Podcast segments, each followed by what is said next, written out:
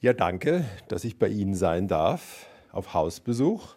Ich bin jetzt mal ganz Ohr für ein liebes Dialektwort aus Ihrem Mund. Ohrschichtig. Das heißt? Für sich allein kann auch sein, so leicht debil, also dass man sich nicht so recht auskennt und dass man auch für sich allein sein kann.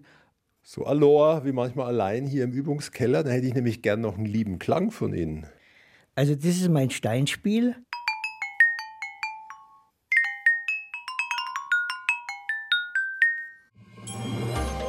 Eins zu eins, der Talk auf Bayern 2. Norbert Joa im Gespräch mit Erwin Rehling experimentiert mit Klang und Sprache.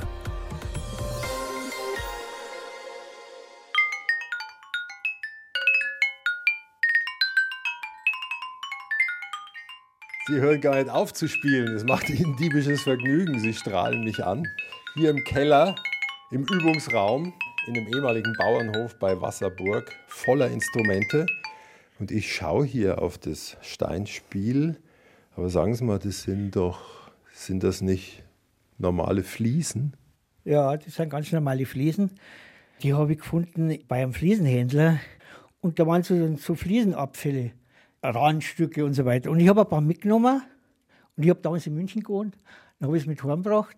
Und dann habe ich mir gedacht, weil ich habe sie in der Hand gehabt und hab, die waren ganz leicht. Da haben wir gedacht, die könnten durchklingen. Und dann habe ich es daheim auf zwei Gummischnüre gelegt, das nicht plan auflegen. Ja, das sind lauter rechteckige, lange Fliesenteile zurechtgeschnitten. Da haben Sie für die Klanghöhe die sich selber zusammengesägt. Ich habe zu der Zeit sehr viel bei Bildhauern gearbeitet und habe mich da sehr gut mit der Flex auskennt.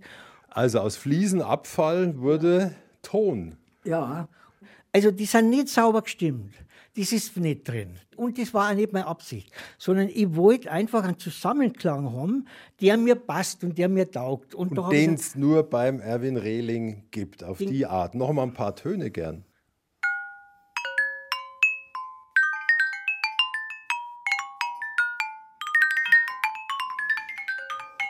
Und die nächsten Töne, die sind, glaube ich, wesentlich vertrauter. Das kenne ich sonst nur von Marianne und Michael aus der volkstümlichen Musik, aber sie machen wahrscheinlich was anderes damit. Ja. Das sind jede Menge Kuhglocken in allen Größen. Ja, aber ich spiele auch mit Sticks. Das klingt dann so.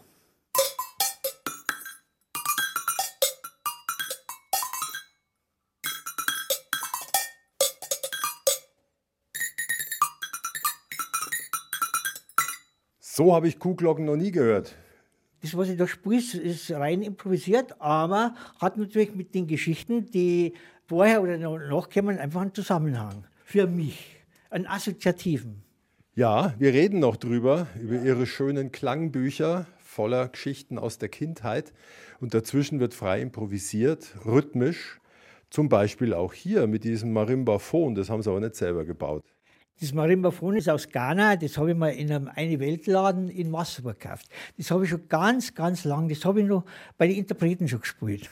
Da waren sie ja in diesem berühmten Volksmusiktrio vor 30 Jahren, aber sie waren selber nie in Ghana, Nein, ich war nie in Ghana. aber in Wasserburg. In Wasserburg war ich öfter.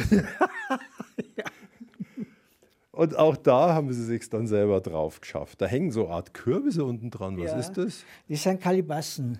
Das sind Flaschenkürbisse, die sind ausgehöhlt und da ist natürlich das Fruchtfleisch rausgenommen worden und im Laufe der Zeit sind die dann ganz hart geworden und das sind eigentlich die Resonanzkörper.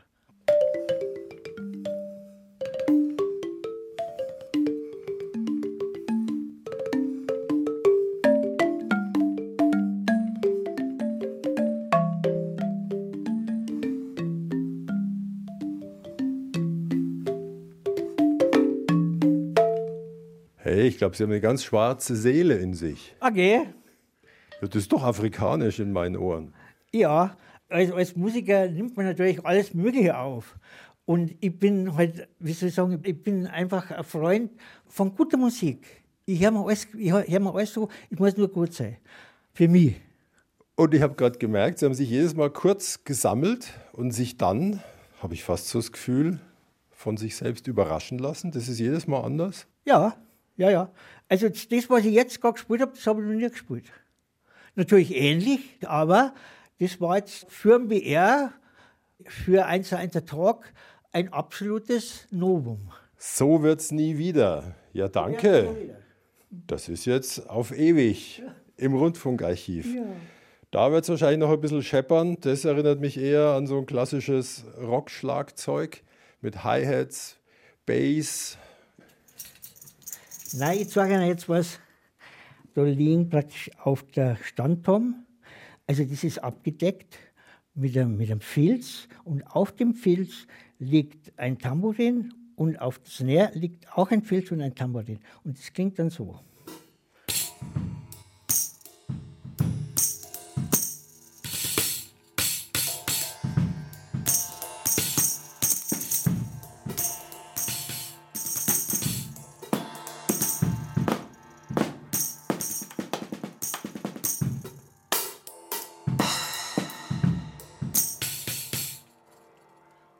Und wieder free and easy. Ja, Geht der Beat auch durchs Haus? Sie sind immerhin vier Parteien.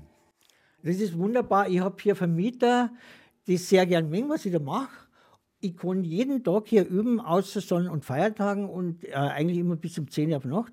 Äh, und bin unheimlich froh, weil das ist für einen Musiker einfach großartig, wenn er nur kurz aus dem Haus geht, von der Wohnung im Keller runter, und dann hat er sein ganzes Instrumentarium da und ich muss nicht fahren und gar nichts und ich kann hier einfach arbeiten und entwickeln. Wobei es sind feine, unerhörte Klänge. Das ist nicht hier das dumpf wummernde Rockschlagzeug den ganzen Tag. Ja, Soll, soll ich sowas einmal spielen?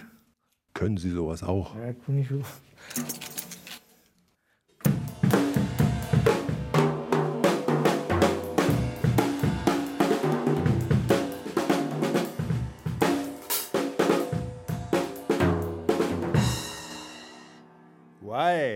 Wenn es nur so wäre, käme schon mal ein Mieter runter. Ja, ja, ja. ja, ja. Ich liebe das Schlagzeug äh, filigran spielen. Ich mag das sehr gern. Ja, ich würde sagen, wir tauchen heute ein in Ihren Klangkosmos. Es gibt auch ein Klangbuch mit schönen Zeichnungen. Das heißt Neues von früher und das andere Eus nicht gelungen. Da kommen wir dazu. Aber erstmal George Harrison sagt Ihnen schon noch was. so, natürlich sagt mir das was. Let It Roll aus seinem Soloalbum im Trennungsjahr der Beatles. Ach, wie schön. Ich bin am 2. Februar 70 geworden. Ja, und die haben sich 1970 leider getrennt. Da werden sie auch eine kleine Träne verdrückt haben mit 16 Jahren. Let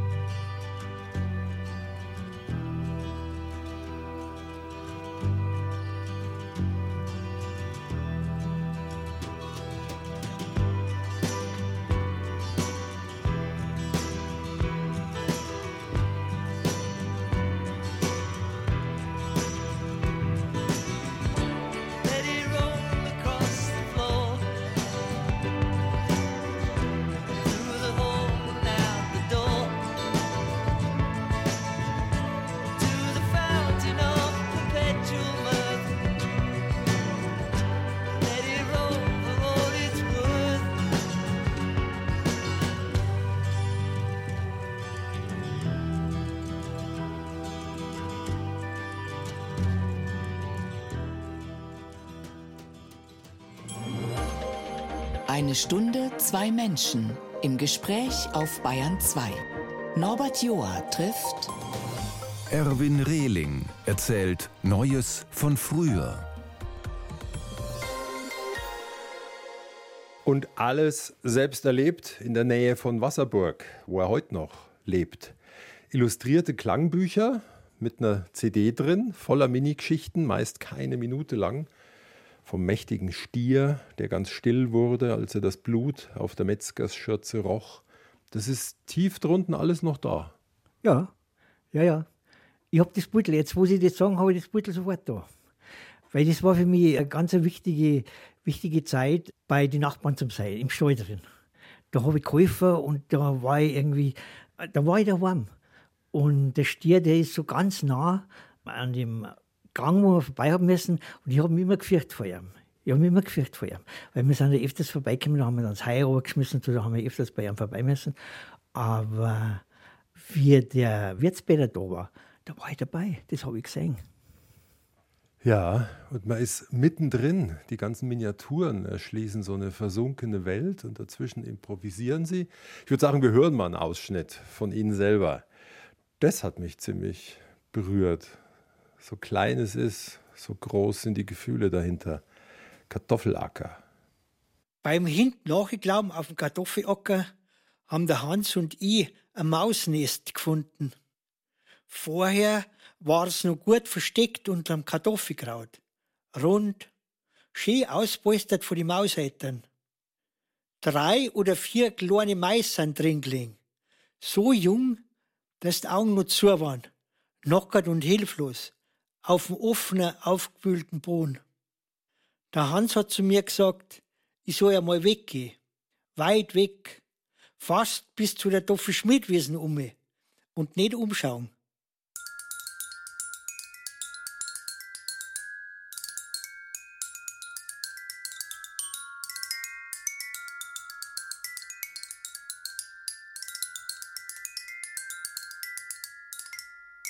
Naja, ein jeder ahnt, was er da gemacht hat mit den jungen Mäusen. Und in der Fantasie, weil ich es gerade höre, da flitzen die Mäuse. Ja, ja, ja, ja, ja, ja, ja, das war die Assoziation.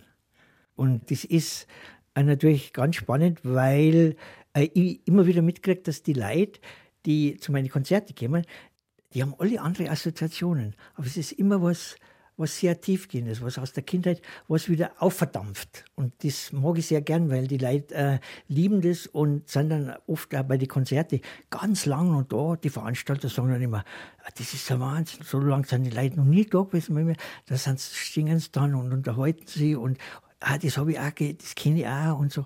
Das macht mir sehr viel Freude. Ja, ja, weil sie im Kern einfach eine Geschichte erfassen und die löst was aus und schwingt noch lang nach. Und da kann man auch die Klänge brauchen, um ein bisschen drüber zu sinnieren. Zum Beispiel auch, das hat mir gefallen, der Streit. Als Bub habe ich einmal mitgekriegt, wie zwei Mannsbrüder richtig gestritten haben miteinander. Um irgendeine Erbschaft ist es gegangen. Drungen haben sie auch schon was gehabt. Da hat der eine den anderen angelehrt, mach die Augen zu, dann siehst du, was da gehört. Das hab ich dann auch probiert. Alles war ganz dunkel und ich hab mich gewundert.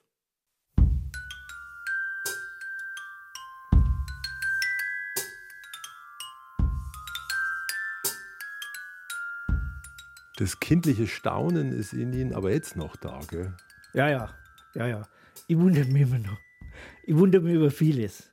Ich wundere mich natürlich auch, also jetzt, wo ich wirklich seit langer Zeit wieder auf dem Land bin, ich habe ja zwischendrin 27 Jahre in München gewohnt, ich war ein alter Heidhauser und da wunderte ich mich sehr darüber, wie einförmig und wie eintönig das alles geworden ist.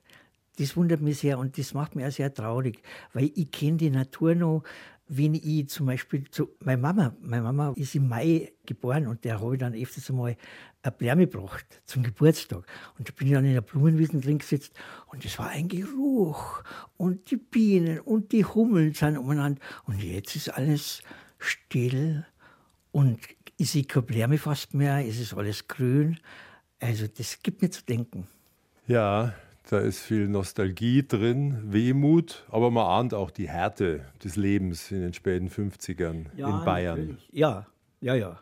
Der Pfeifer Michi, der, würde man heute sagen, ein Trauma hat vom Bombenangriff. Ja, auf jeden Fall. Das meiste ist von Ihnen, klar, was ich mir gemerkt habe, die Gollerin, die sich gern auf dem Balkon gesonnt hat, wie Gott sie schuf. Ja, ja, ja. Die Golderin. Die ist auf dem Balkon gelegen und hat sie um 10 Uhr Vormittag schon gesund. Und das war für uns Burm, die war oben ohne. Das hat der Oberbilderbeter gesehen. Das war der Erste, der das gesehen hat von uns. Und das war für uns Burm natürlich eine totale Sensation. Hat die Gollerin gewusst, dass jemand schaut? Das glaube ich nicht. Das glaube ich nicht, wir waren ja nicht blöd. Das war auf dem Weg zur Kirche und das war für uns schon fast ein Ritual, dass wir da am, am Sonntag Vormittag um 10 Uhr haben wir geschaut, ist die Gollerin da. Öfters einmal war es dann natürlich gar nicht da. Ausgerechnet auf dem Weg zur Kirche. Ja, ja, ja, ja. Der Metzger taucht auf in den Klangbüchern mit Bolzenschussgerät, sagt jedes Mal zur Sau. Hände hoch! Mittellustig. Die Sau hat ihn angeschaut wie ein Weih und der Metzger hat abgedruckt wie ein Weih. Die Frau Audorf hat auch ein Denkmal bekommen. Die Grundschullehrerin, die immer Montag früh anreiste aus München für ihre Grundschulwoche in Säuen bei Wasserburg. Hören wir mal rein. Da sind dann ein Haufen von uns am Bahnhof gestanden und haben gewartet, bis sie endlich da war. Wie es dann ausgestiegen ist, haben alle durcheinander geschrien. Frau Audorf, Frau Audorf, darf ich eine Taschen tragen? Sie hat geschaut, dass sie jetzt Kinder mal zum Tragen zurückgekommen ist. Das war natürlich das Höchste. Dann sind wir miteinander die zwei Kilometer von Sollen auf Rhein gegangen. Wenn ein schönes Wetter war, sind wir bloß kurz an der Schule stehen geblieben, haben unsere Sachen ins Klassenzimmer da und los ist gegangen. Meistens so oben zu der Innleiten, Richtung Zeh. Da haben wir dann Pflanzen bestimmt, gerechnet, gespult und gesungen.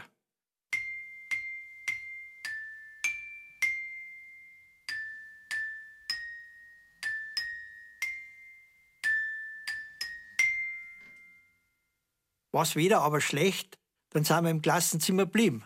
Und die Frau Audorf hat sich vor dem Doktorbaum auf seine Schulbank aufgesetzt. Und obwohl sie schon ein bisschen älter war, haben wir Buben eine Ganzhaut gekriegt, weil man so viel von ihren Füßen gesehen hat. Schöne Füße waren's, braun und gar nicht kasig. Das haben Sie genau gesehen. Das haben wir gesehen. Schöne Füße hat gehabt und die waren gar nicht kasig. Braun und gar nicht kasig. Dann hat es einen Doktorbaum gefragt, wo sie wieder gewesen sind. Auf welchem Berg. Weil er war damals der einzige von uns, der einen Ausflug hat machen dürfen am Wochenende. Wir Dorfkinder haben ganz gespannt zugehört, weil die Bergwelt war für uns noch ganz fremd damals. So anschichtig sind wir gewesen. Ohrschichtig, unser Wort vom Anfang. So simpel, geradeaus, einfach. Einfach, ja, ja. Aber bevor hier jetzt zu viel Nostalgie durch die Gegend weht, also da sind auch Sachen drin. Die Wirtin mit den Riesenschnitzeln und ihr sterbender Mann in der Küche. Mensch. Ja. Ich meine, das war halt der Wirtin aus Leib und Seele.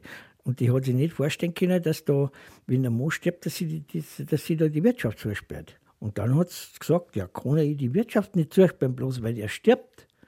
Und vorher ist der Mann sterbenskrank in der Wohnung über der Wirtschaft gelegen und dann hat sie mitsamt seinem Bett abgetragen lassen, in die Küche eingestellt und ihm das gesagt. Ja, kann er die Wirtschaft nicht zusperren, bloß weil er stirbt.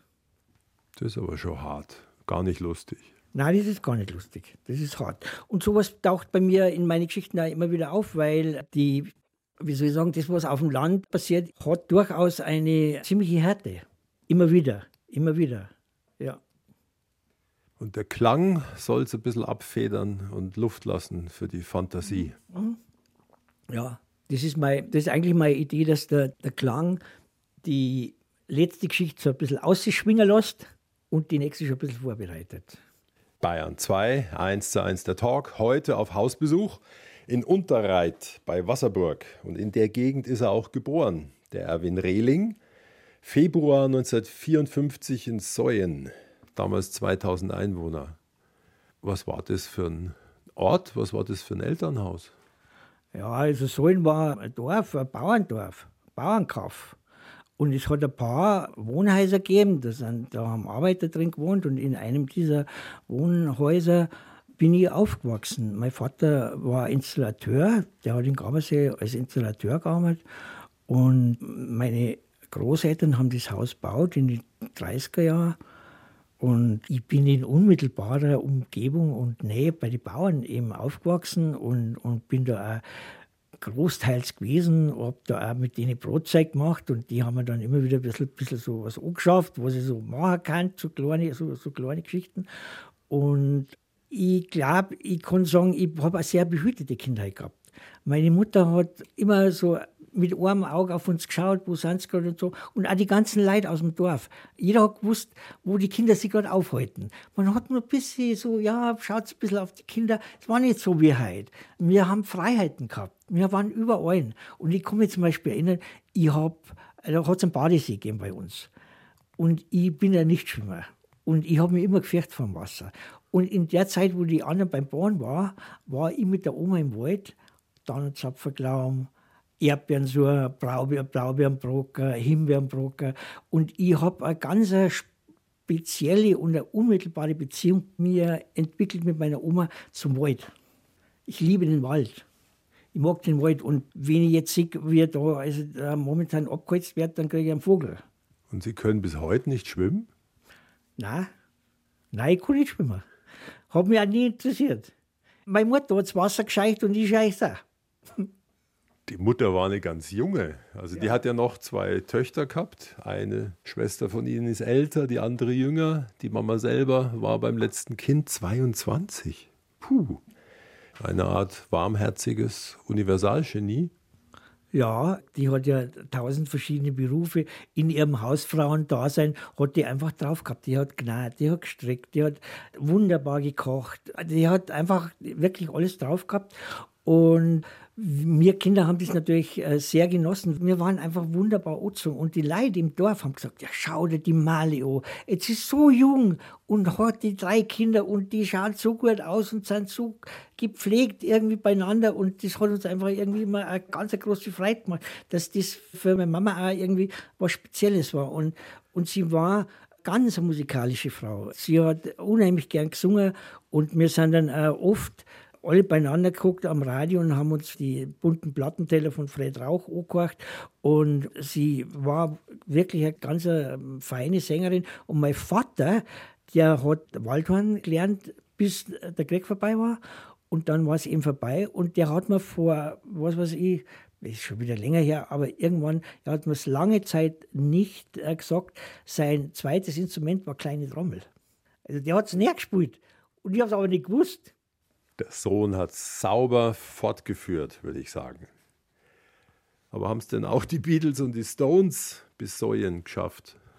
Äh, Die haben es auf jeden Fall bis dahin geschafft. Und zwar, wann war das? 60 bin ich in die Schule gekommen, dann 65 und, und dann sind schon die ersten Bands gekommen. Und ich kann mich noch gut erinnern, dass wir da mit großen Tonbändern haben wir da alles aufgenommen, mitgeschnitten, so äh, Radiosendungen und haben uns austauscht und so. Und das, ich war fasziniert von dieser Musik und das hat mich dermaßen angehört und angemacht, diese Beatles und diese ganzen, diese, ga- all die, all die ganzen, die Stones und Doors und wie sie alle heißen, die ganzen Bands, äh, Chicken Shack und Frank Zappa habe ich sehr geliebt.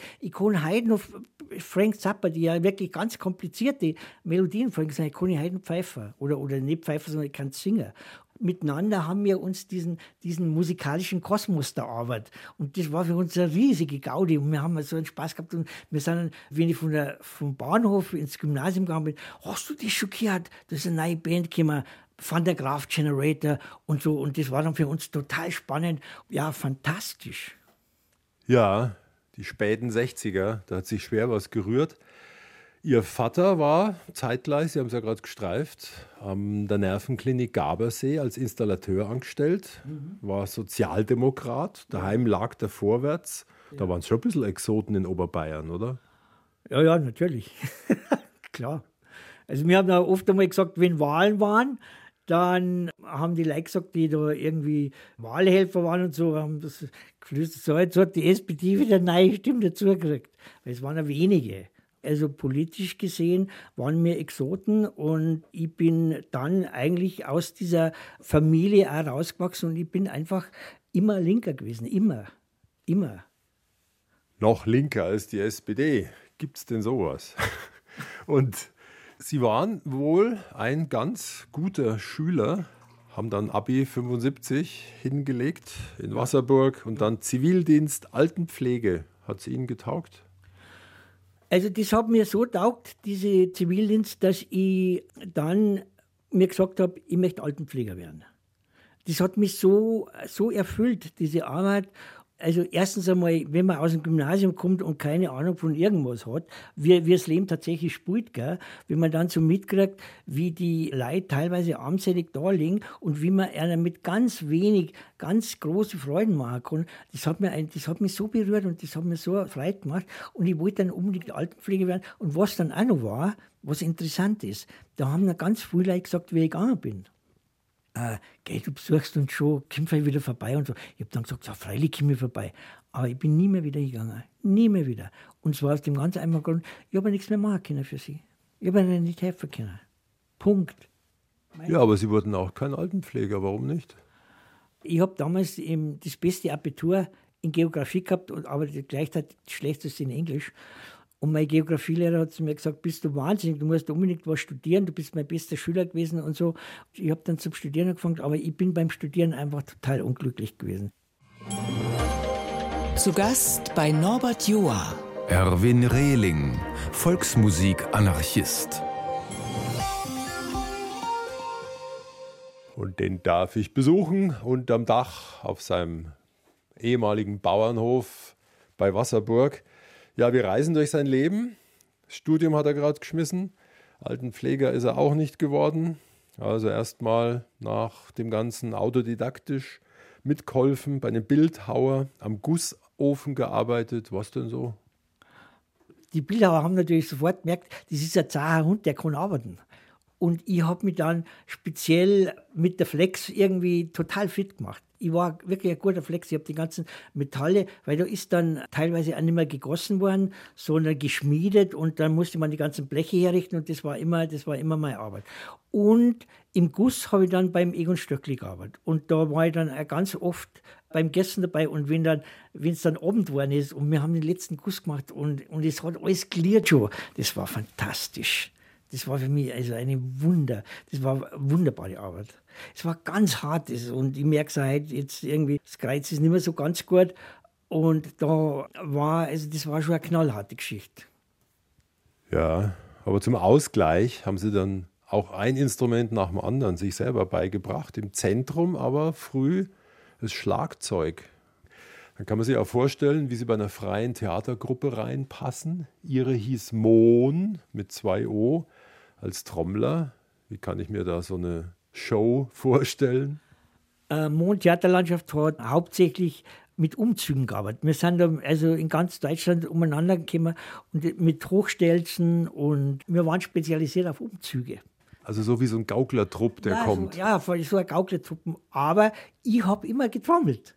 Und ich bin noch nie auf Stelzen gewesen. Das war mir einfach das war mir zu blöd. Oder, oder äh, wollte ich nicht. Da habe ich es näher gespielt ich habe praktisch den Zug immer angeführt und das war, also das haben wir in Hannover, Hannover war das einzige Straßenfest, wo wir immer eine feste Gage gehabt haben. Ansonsten haben wir da immer jemanden dabei gehabt, der gesammelt hat und das hat aber gut funktioniert mit dem Mercedes-Bus. Ja. Klingt nach einem ziemlichen Hippie-Leben, einem lustvollen. Allerdings, sie wursteln sich auch so langsam dem 30. Geburtstag entgegen. Ging das ganz ohne Bange? Nein, das habe ich nicht, das, das Gefühl habe ich nicht gehabt, weil ich habe immer was zum Tag gehabt, künstlerisch. Und das ist ja dann bald mit den Interpreten losgegangen. Ja, dieses mittlerweile bekannt berühmte Trio. Anno 83 ging es los. Die Interpreten, da waren sie 29, aber da war eben nichts Jazz oder Rock, sondern Volksmusik, Avantgarde und Anarchie. Was war denn der Ansatz? Reine klassische Volksmusik war es ja auch nicht. Na, teilweise waren es klassische Volksmusikstücke, aber wir haben uns an der Sprache entlang gehangelt. Weil der Dialekt hat für jedes, für, für jedes kleine Ding, also wenn ich jetzt da äh, im Eck ein bisschen stabsig, dann liegt da ein Flunsel. Das ist ein Flunsel. Und wir haben uns da stark mit den Texten auseinandergesetzt und haben dann aber die Jazzmusik und die Rockmusik im Kopf gehabt und haben uns an den teilweise sehr anarchistischen Texten aneinandergekrangelt. Ja, oder sie haben sich selber eine Vorgabe hingelegt und die dann vertont. Wir hören mal rein. Das Stück heißt Slow Cow, die langsame Kuh. Man sieht sie regelrecht.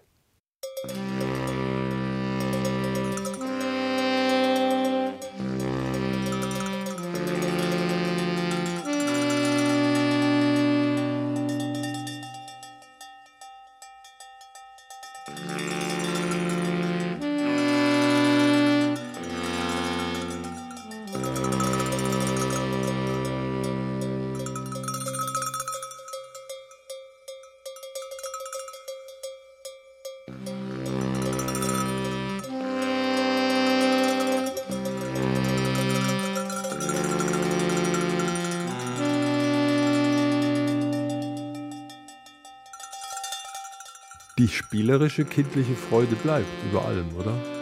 Natürlich, natürlich.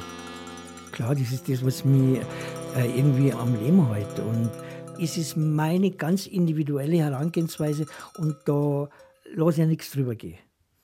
Und schneller geht's jetzt gleich zu beim Zehnerl.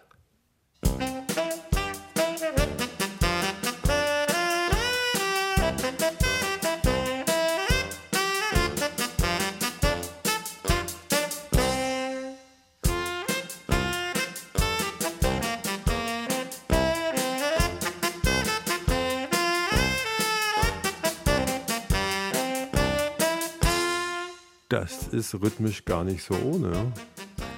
ja? Sehr anspruchsvoll, was wir da machen. Das ist kein Schmarrn. Das war also wirklich ganz hohe, hohe Kunst, was wir da gemacht haben. Und wir haben ja immer eine Presse gehabt, dass du wirklich einen Vogel kriegst. Die Leute haben uns geliebt. Ja, nur habe ich mich gefragt, Sie sind ja bei Trikont gelandet. Linker wird's nimmer, der legendäre linke Verlag. Aber war und ist Volksmusik politisch? Natürlich ist Volksmusik politisch. Das ist die politischste Musik, die man sich überhaupt vorstellen kann. Das sind ja Texte, die sind ja teilweise unter den Leuten, die da auf den Höfen gearbeitet haben, die haben ja da eine eigene Sprache gehabt. Das waren ja eigene Codes, die sonst keiner verstanden hat. Wie man sie Jodler, Jodler das war Anarchie. Das hat was Anarchistisches gehabt. Und auch nicht nett und hümmeln, sondern zum Teil gegen die da oben? Ja, zum Teil, auf jeden Fall. Natürlich zum Teil gegen die da oben. Ja, ja. Und Sie hatten eine große Zeit mit den Interpreten, 800 Konzerte in Europa, sogar einmal durch Brasilien getourt mit der Musik. Anno 2000 war dann Schluss, da waren Sie 47 und haben dann noch mitgemacht, das fand ich auch erstaunlich, bei Dokumentarfilmen, die Musik unter anderem auch dafür geschrieben. Und der dritte Film, da haben sich mir die Haare hochgestellt. Südmähren, ein Dorf wird geflutet, versunkene Geschichten. Und in einer Einstellung sieht man auf dem Riesenteppich alle ausgestopften Hunde des ehemaligen Barons, vor allem Docken. Das sind Dutzende gewesen. Wow. Ja, ja. Wir haben dort gedreht mit der Elsa Fischer und die Elsa Fischer war die Tochter vom Verwalter, vom Baron Haas von Hasenfeld und der hat Tiere geliebt. Der hat einen eigenen Zoo gehabt und so und dann, der hat die ganzen Hunde, die ihn umgeben haben, im Laufe der Jahre also einfach ausgestopft. Und wir sind dann einmal hingekommen in den Raum und dann hat die Elsa gesagt, ja, das ist die Brucci und das ist der Vaci und die hat sie alle noch gekannt und die haben, es gab ausgestopfte Katzen. Und, und dann hat, hat sie mir gesagt, ja, das war seine Fantasie. Ja, mit diesen ausgestopften Hunden, das war, das war unglaublich, weil wir haben dann natürlich auch die spezielle Musik dazu gemacht, so was Walzer angelehntes. Und die Elsa war einfach, die war damals 94 und die hat Geschichten erzählt aus dem Stegreif. Das war wirklich für uns unglaublich. Das war ganz, ganz besonders, das war wirklich eine ganz spezielle Arbeit für, von uns, die wir sehr geliebt haben. Und die Elsa ist dann mit 100 gestorben. Die ist 100 geworden. Aber das Gefällige, das Kommerzielle, dass man richtig Geld dabei rausschaut, das hat Sie nie interessiert? Naja, es ist, mir geht es halt darum, dass ich einfach weitermachen kann. Ich brauche so viel Geld, dass ich meine Projekte irgendwie finanzieren kann, weil ich habe nur so viel im Kopf und so viele Ideen, es muss ja irgendwie weitergehen. Und dass ich irgendwie reich werde, das habe ich ganz schnell gemerkt, dass das sowieso nicht sein wird. Aber ich will einfach arbeiten und ich will in Ruhe arbeiten können und ich habe viele Sachen noch vor. Und wenn sie das finanzieren lässt oder wenn ich damit irgendwie einigermaßen über, über die Runden komme mit meiner Freundin zusammen natürlich auch, dann bin ich eigentlich ganz glücklich. Ich war schon so lange nicht mehr in Urlaub. Ich brauche das einfach nicht. Ich bin da und mache meine Arbeit und fertig. Jetzt kommt eine, die vor Monaten erstmals bei einer Grammy-Show gesungen hat. Nicht lang nach ihrem 80. Geburtstag. Das ist also vermutlich nie zu spät. Joni Mitchell, Night of the Iguana.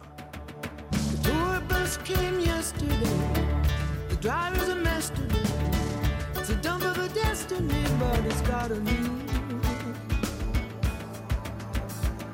Now the kid will see through blouse. She's moving it hard on this holy vows.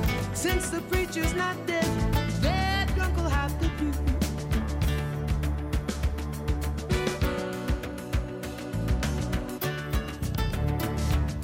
Bayern 2, 1 zu 1 der Talk. Heute auf Hausbesuch bei Erwin Rehling in der Nähe von Wasserburg. Der hat ein Künstlerleben aufgebaut auf Klang und Sprache und Experiment. Ja, schon gewagt eigentlich, oder im Rückblick?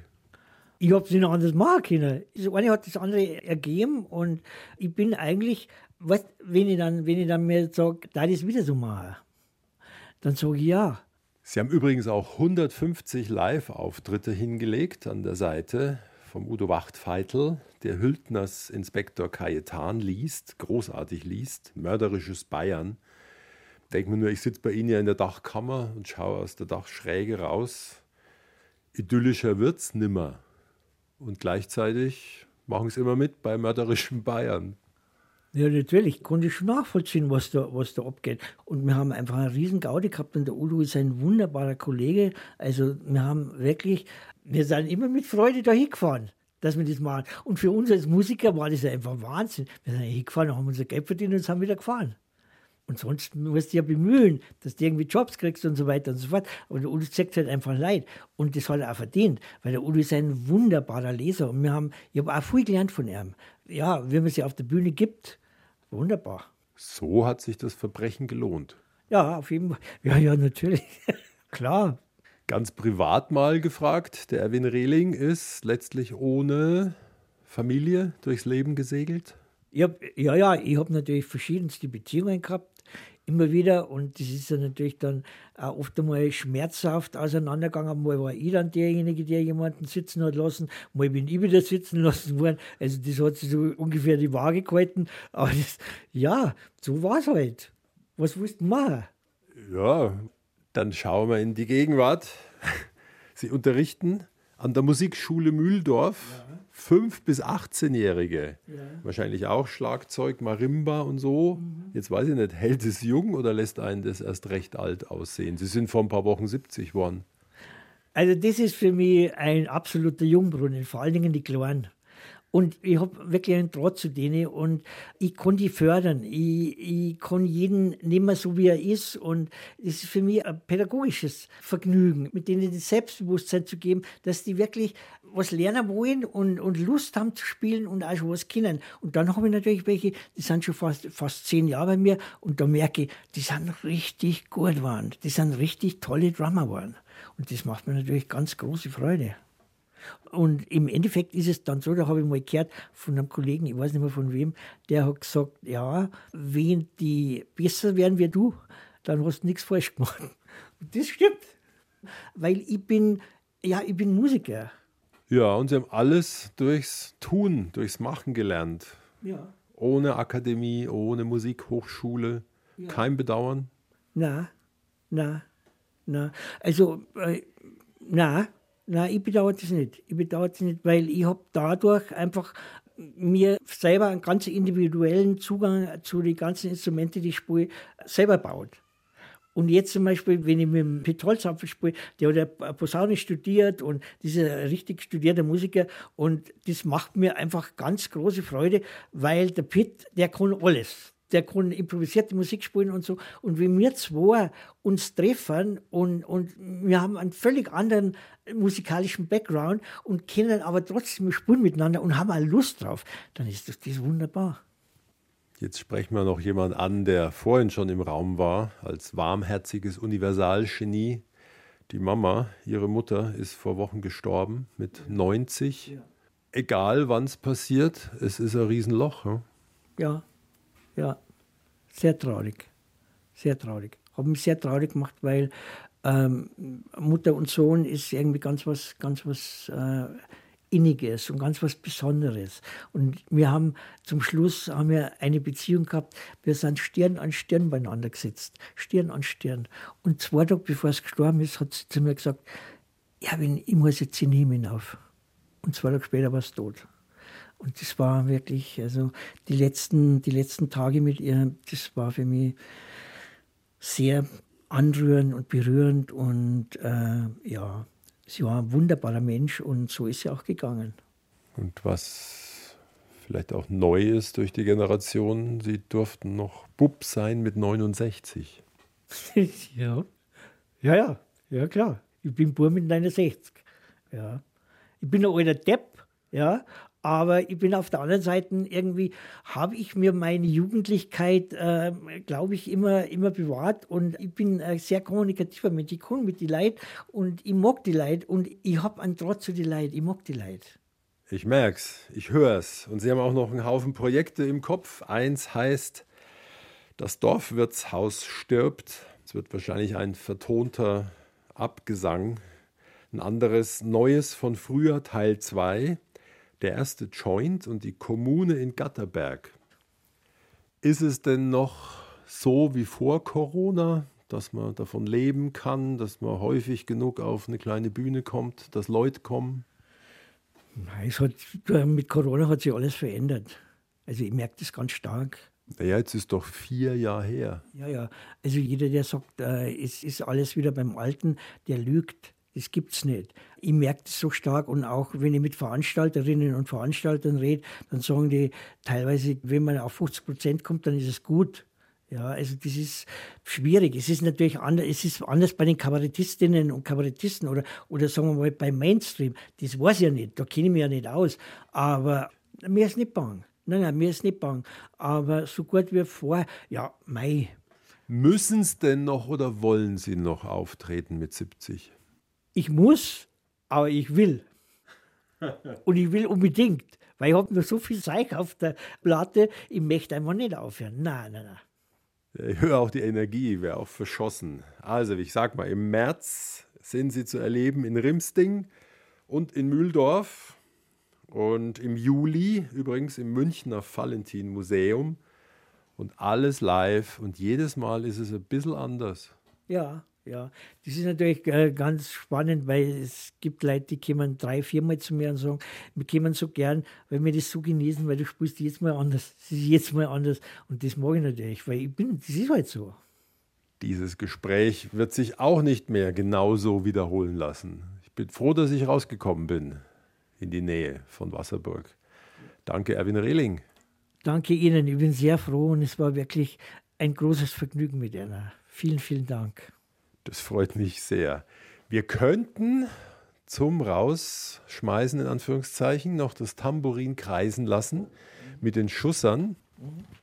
Und ich erzähle so lang, was noch passiert. Ja, ich hab Da kommen lauter kleine Glasmurmeln in ein Tambourin. Lauter kleine Schusser.